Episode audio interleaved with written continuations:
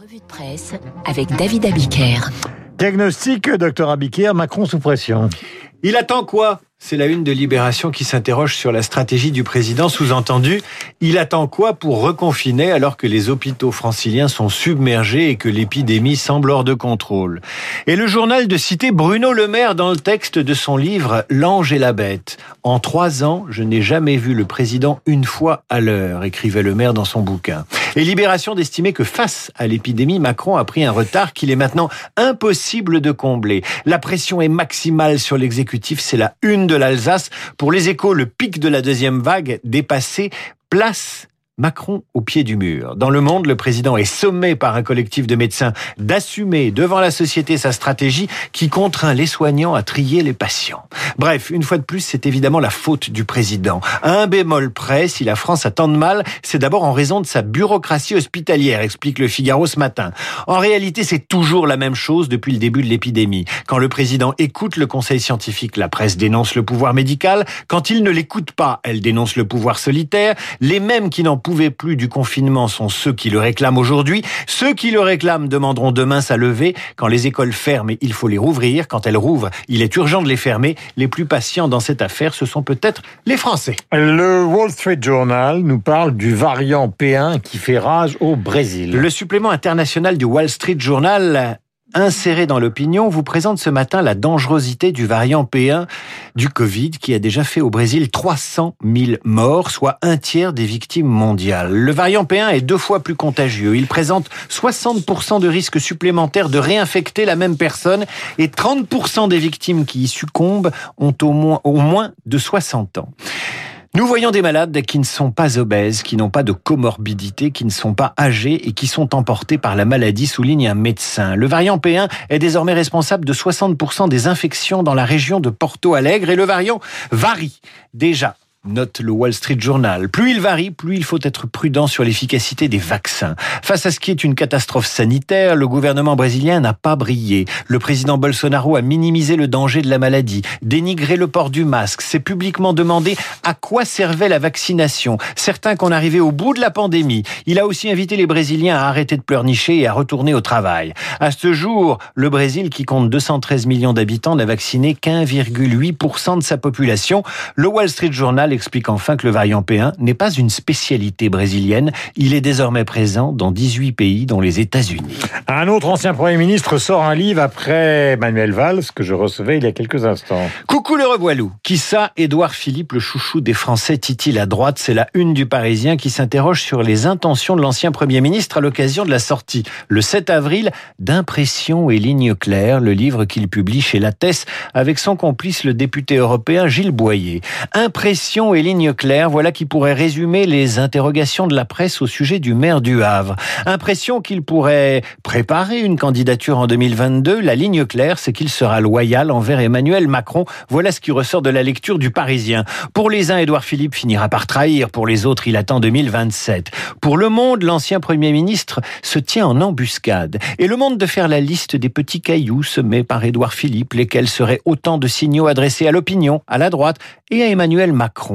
Par exemple, le 19 mars dernier, lorsqu'Édouard Philippe estime que le reconfinement de 16 départements est une mauvaise surprise, quand Le Monde note que le livre n'a pas encore été envoyé au président de la République, le journal détaille aussi le plan média du lancement de ce livre. Entretien dans le point cette semaine, 20h sur France 2 dimanche soir, et bien sûr tournée des libraires. Que fait Édouard Philippe? Il cultive son espace politique, analyse Le Monde, fait parler de lui. Édouard Philippe, c'est le suppléant de Macron. S'il s'effondre, prédit le député LR Damien Pour Jean-François Copé, ancien président de l'UMP, c'est plus que ça. Ceux qui expliquent qu'il ne se présentera jamais contre Macron font un pari audacieux, dit-il. Chez les macronistes, il y a ceux qui lui font déjà un procès en déloyauté ou ceux qui, comme Richard Ferrand, estiment qu'il ne trahira jamais. Le Monde rapporte même ces propos du président. Édouard est un orgueilleux. Il n'osera jamais me trahir. Que nous enseigne au final la lecture de ce long papier du Monde que la politique est un bal masqué où chacun montre les muscles en attendant éventuellement de s'en servir et qu'Édouard Philippe est un homme libre. Libre, comme Charles Bonaparte qui lui aussi sort un livre. Charles Bonaparte, c'est le Sacré portrait. bonhomme. Ah oui, c'est le portrait du jour dans Libération. L'aîné des descendants de Napoléon, l'aîné des descendants de Napoléon a rompu avec la tradition familiale et oppose son libéralisme social au conservatisme familial dans un livre à paraître chez Grasset. Vous voyez, il y en a des livres qui paraissent aujourd'hui. Un livre intitulé La liberté Bonaparte. En photo, dans Libération, Charles Bonaparte ressemble à qui? Il ressemble, pour ceux qui connaissent, au héros de Breaking Bad. À l'état civil, il s'appelait Charles Napoléon, mais il a préféré s'appeler Bonaparte. Napoléon mesurait 1m68, son petit-petit-neveu mesure 1m95 et est devenu économiste. Et il a laissé son fils reprendre le flambeau napoléonien. Éducation catholique, élevé dans le culte de l'empereur, mais en 68, Charles B euh, découvre les barricades et n'en descendra plus. Il fréquente les gauchistes, rejoint le PS, apprécie Michel Rocard qui à chaque rencontre lui demande s'il n'est pas le parent de son prof de voile qui s'appelle également Napoléon. Charles Bonaparte a soutenu Hollande en 2012, a voté Macron en 2017, Macron qu'il euh, évite de comparer à son aïeul. Au début des années 2000, il s'est installé en Corse, il en a appris la langue et est même devenu conseiller municipal d'Ajaccio. Il a créé la Fédération européenne des villes napoléoniennes et est lui-même profondément européen. Mais pas question d'assumer l'héritage politique de l'empereur. Il s'est fait réformer, a fait une psychanalyse, il a divorcé deux fois.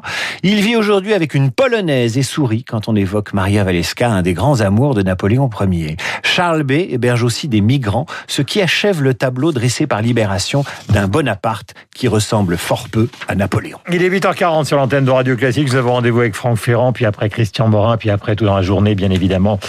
Euh, tous ceux qui nous accompagnent sur l'antenne de Radio Classique, évidemment euh, Pauline Lambert, évidemment Laurence Ferrari, évidemment David Abiker, évidemment donc Carlos euh, Rolando Villazone. Pourquoi je l'appelle Carlos? On ne le sait pas. Et puis Laurent Deville de Pour le Jazz et tous ceux qui sont là sous la houlette du directeur de la musique Francis Drezel que vous retrouvez comme tous les soirs. Puisqu'il s'agit d'un des plus grands poètes français, Verlaine, né un 30 mars en 1844. Magnifique tous les recueils de Verlaine. Voici l'art poétique chanté par Léo Ferré. Et Esprit libre juste après. De la musique avant toute chose. Et pour cela, préfère l'impair, plus vague et plus soluble dans l'air, sans rien en lui qui pèse ou qui pose.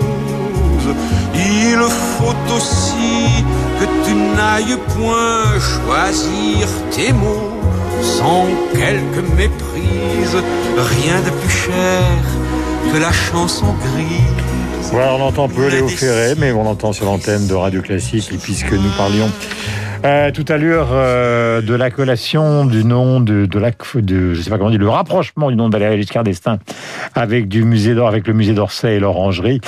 Euh, évidemment, on trouve les nymphéas de Monet dont je parlais tout à l'heure avec euh, Manuel Valls. Sachez que vous trouvez donc à Orsay, puisqu'il est né lui aussi un 30 mars. Il s'agit de Vincent Van Gogh. L'autoportrait de 1889, la nuit étoilée, la chambre de Van Gogh à Arles, l'église d'Auvergne. Mais putain, rouvrez-le, ce musée d'Orsay, on n'en peut plus. 8h40.